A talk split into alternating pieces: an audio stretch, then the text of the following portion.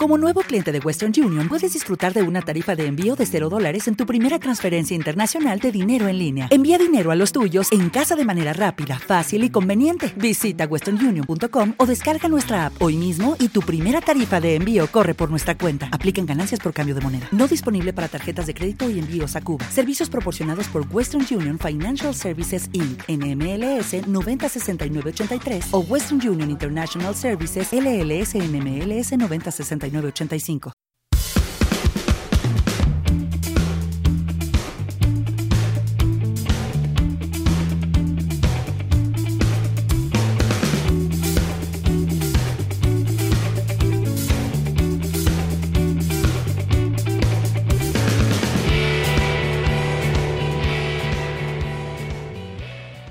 Te doy la bienvenida a otro episodio de Filosofados, un podcast sobre filosofía. Y el día de hoy quiero platicar contigo con respecto de un tema un poco diferente de lo que hemos venido hablando anteriormente, pero hay que recordar que este podcast también tiene como una de sus intenciones hacer esa difusión de la filosofía que mucha falta hace. Y por lo tanto es importante también considerar toda la producción filosófica que realizan personas involucradas en la filosofía, estudiantes de filosofía, que también tienen mucha relación con las distintas corrientes y temáticas que nos ayudan a comprender y a interesarnos cada vez más en esta cosa tan asombrosa que es la filosofía.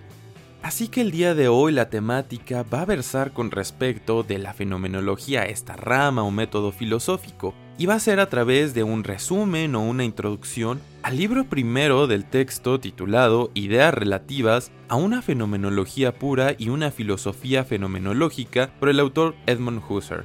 Y por supuesto doy toda mi gratitud y reconocimiento por haber elaborado esta introducción, este resumen muy bien planteado, al amigo, compañero y estudiante de filosofía Dante Asomali Fulgencio Ponce. Y bueno, para dar comienzo a este episodio, me parece importante también comenzar por dar una definición a esto que entendemos por fenomenología. Para ello voy a tomar un fragmento del Diccionario de Filosofía de Igor Blauberg, donde habla un poco sobre este concepto o este término de fenomenología. Cito textualmente.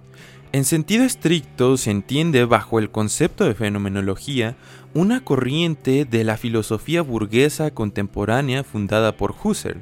De acuerdo a Husserl, la fenomenología es la disciplina filosófica fundamental, la ciencia de las formas de la conciencia, inherentes a esta desde el inicio, la ciencia de la contemplación de la esencia, del ser absoluto y verdadero en general algunos filósofos burgueses, Scheller, por ejemplo, hacen extensiva la fenomenología a la esfera de los valores, escuela fenomenológica en axiología. El método fenomenológico, la llamada reducción fenomenológica aplicado por Husserl en teoría del conocimiento, excluye del objeto de conocimiento todo lo empírico, es decir, lo factual, lo concreto, lo realmente existente se declara tarea única del conocimiento verdadero la investigación de la estructura de la conciencia pura, el análisis de los fenómenos de la conciencia tales como son. El método fenomenológico pretende superar la separación existente entre el objetivo y lo subjetivo. Sin embargo, arriba a un resultado directamente opuesto, al afirmar la subjetividad humana al precio de renunciar al mundo objetivo, su carácter extraordinariamente formal y su esencia idealista se han puesto de manifiesto con toda evidencia en el existencialismo. Y terminando así esta cita textual, podemos ver que uno de los nombres que resaltan inmediatamente es el del autor Husserl. Por lo tanto, sería muy bueno adentrarnos en estos conceptos, adentrarnos un poco más quizás en esta parte de la metodología que tiene la fenomenología para comprender un poco más de qué trata. De esta manera procedo a dar una lectura textual al resumen o introducción que nos hace favor de presentar Dante a Somalia. Nos menciona, tratado en general, me parece que los dos primeros capítulos de Ideas 1 se ven centrados en explicar cuál es el propósito que tiene por particular la fenomenología y definir las bases que se necesitan con respecto a esta corriente filosófica. Los primeros parágrafos hablan de dos concepciones básicas en la fenomenología. Estas son la esencia y el hecho. El primero se comprende, según Husserl, como lo que un objeto es en sí, Es decir, la esencia es aquello que hace que el objeto sea esa cosa y no otra. El objetivo de estudiar las esencias de los objetos o en las cosas es que se nos muestren dichas cosas tal y como aparecen a la conciencia, una conciencia que es intuitiva.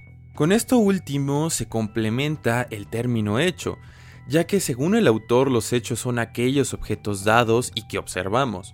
De ahí entonces que haga la distinción entre las ciencias que buscan las esencias de su objeto de estudio y las que están basadas más en la búsqueda de los hechos que hay respecto a sus objetos de estudio. Retomando a lo que se refiere acerca de la intuición, vemos que marca dos diferentes intuiciones. Una es la intuición individual y la otra la intuición esencial.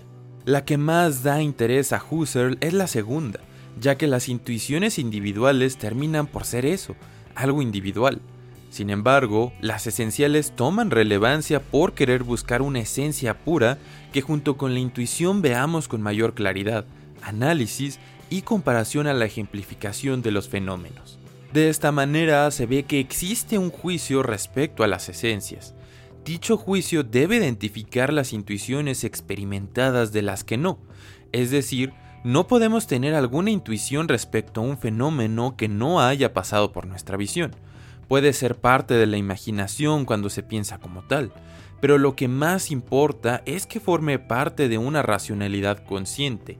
En otras palabras, debe ser una vivencia, algo vivido. Termina este primer capítulo diciendo que las abstracciones que normalmente se han hecho en corrientes como la metafísica resultan en algo dependiente de algo que no se termina por concretar, por decirlo de alguna manera.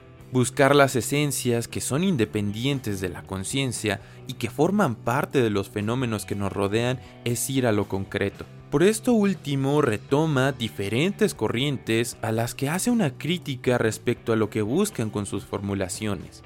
El empirismo es el primero de ellos, ya que considera insuficiente que lo empírico termine por definir a las cosas. También el psicologismo reduce los fenómenos en abstracciones subjetivas que solo están en la mente.